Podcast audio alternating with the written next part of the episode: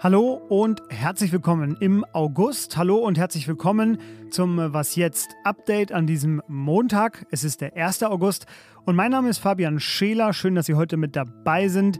Ich bin hier für Sie da. Ich werde reden über die Getreideexporte aus der Ukraine, die heute auf dem Seeweg begonnen haben. Dann wird es ein Update geben zu einer, ja, sehr traurigen und heftigen Explosion in einem russischen Kriegsgefangenenlager. Außerdem schaue ich ausführlich in den Kosovo und was dort eigentlich seit gestern Mittag passiert ist. Und der EuGH hat ein wegweisendes Urteil zur Seenotrettung gesprochen. Das alles jetzt hier legen wir los. Redaktionsschluss für diesen Podcast ist 16 Uhr.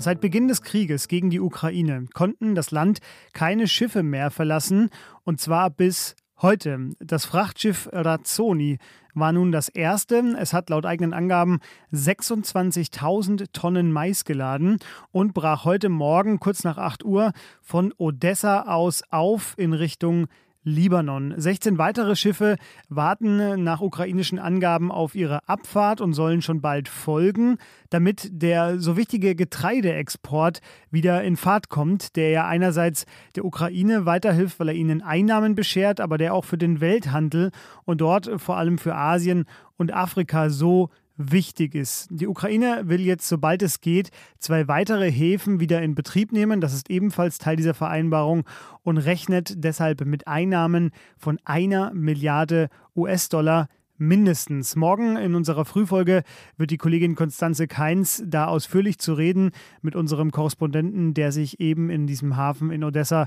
befindet. Aus der Ukraine kamen heute aber nicht nur Erfolgsmeldungen. Olenivka, der Name dieser Siedlung in der Ostukraine, der könnte schon bald einen ähnlich traurigen Zungenschlag haben wie Butscha oder Irpin. Olenivka liegt auf dem Gebiet, das pro-russische Separatisten kontrollieren und ist so eine Art Baracke, eine Ansammlung von Gebäuden. Und dort werden schon seit Monaten ukrainische Kriegsgefangene von Russland festgehalten. Es sind darunter Soldaten, aber auch Zivilistinnen und Helfer. Und in der Nacht auf den vergangenen Freitag, da kam es dort zu einer heftigen und fatalen Explosion, bei der mindestens 50 Gefangene gestorben und 73 weitere verletzt wurden. Russland behauptet seitdem, die Ukraine sei für diesen Angriff verantwortlich. Doch je mehr Belege und Indizien zusammengetragen werden, etwa zur Art der Detonation oder Informationen, die die ukrainische Medieninitiative für Menschenrechte aus Gesprächen mit Ex-Häftlingen und auch noch aktuellen Häftlingen von dort sammelt, desto klarer wird, dass das nicht stimmen kann. Die Informationslage ist zugegebenermaßen sehr diffus und auch das internationale Rote Kreuz wartet laut eigenen Angaben noch immer auf Zugang zum Lager. Das ganze Wochenende über hatten die Ärztinnen noch keine Erlaubnis erhalten und in diesem Lager sollen viele der Kämpfer sein, die im Azov-Stahlwerk und in Mariupol wochenlang ausgeharrt haben. Volodymyr Zelensky sprach deshalb von einem vorsätzlichen russischen Kriegsverbrechen und einer seiner Berater mahnte an, dass das Rote Kreuz und die Vereinten Nationen sich deshalb deutlich schneller um einen Zugang bemühen sollten. Eigentlich hätte es ab heute neue Einreisebestimmungen für serbische Staatsbürger gegeben, die in den Kosovo wollen. Sie hätten für die Dauer ihres Besuchs ihren Reisepass an der Grenze durch ein temporäres Dokument ersetzen müssen, denn, so heißt es aus dem Kosovo, das sei nur fair. Kosovarinnen und Kosovaren müssen nämlich das Gleiche tun, wenn sie nach Serbien reisen. Auch serbische Autokennzeichen sollten eigentlich ab heute überprüft werden. Und auch das, sagt der Kosovo, sei nur eine Reaktion und keine Aktion.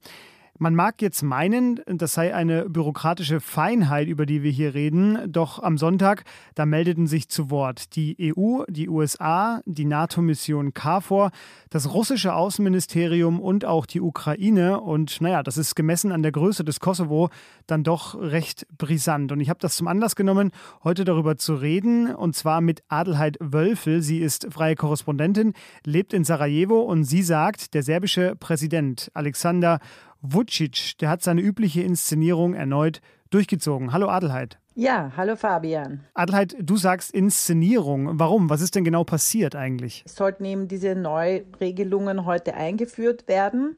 Und äh, bevor das passiert ist, haben am Sonntag dann ähm, äh, lokale Leute im Norden des Kosovo, wo hauptsächlich Serben leben, auf politisches Geheiß aus Belgrad äh, Straßensperren errichtet. Und diese Art von Politik wird immer wieder gemacht. Und äh, immer wenn das dann passiert, dann kommt äh, danach der serbische Präsident und sagt, er äh, wird jetzt alles äh, stabilisieren und für Frieden, Sicherheit und Ruhe sorgen.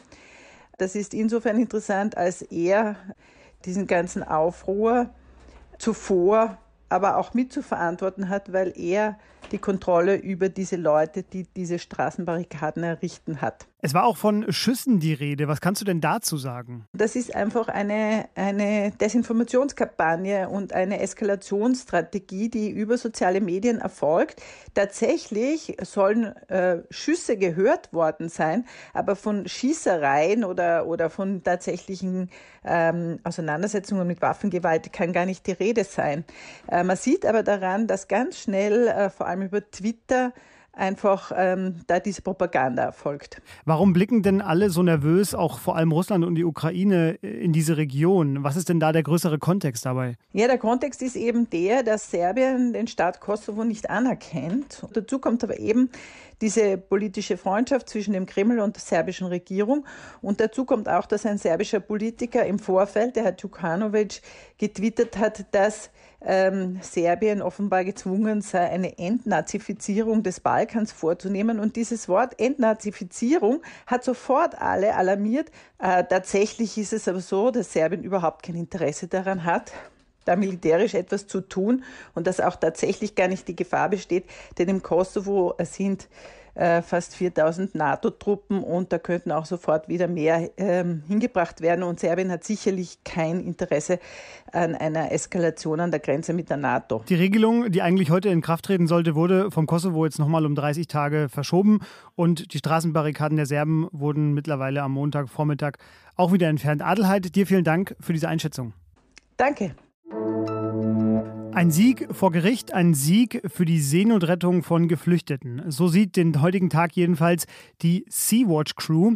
Denn der Europäische Gerichtshof EuGH, der hat heute in ihrem Sinne geurteilt. Die Sea-Watch 3 und die Sea-Watch 4, die hunderte Geflüchtete auf dem Mittelmeer gerettet haben, die wurden im Sommer 2020 von italienischen Behörden am Auslaufen aus italienischen Häfen gehindert. Der Grund, sie seien für die Rettung von hunderten Menschen nicht ausgerüstet. Dagegen hat Sea-Watch geklagt und gesagt, die Schiffe seien in Deutschland zertifiziert. Es gibt für die Italiener gar keinen Grund, sie festzuhalten.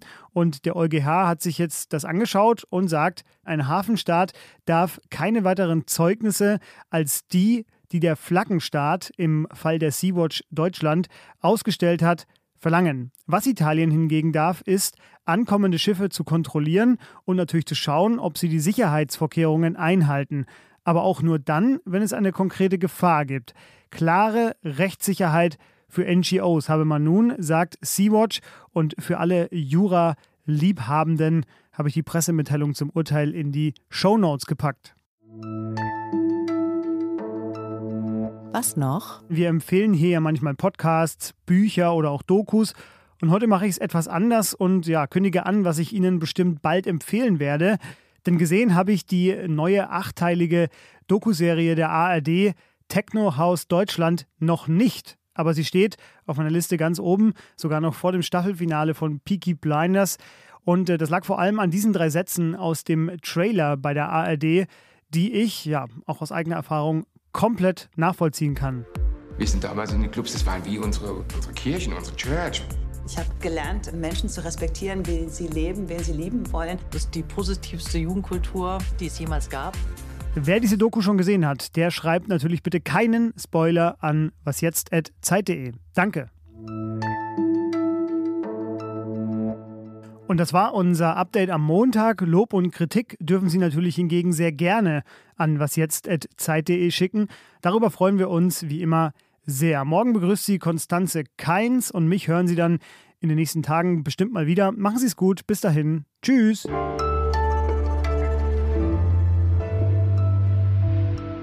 Kein Techno, aber fast. So klingt es übrigens, wenn plötzlich Bauarbeiten direkt neben dem Podcaststudio von Zeit Online beginnen.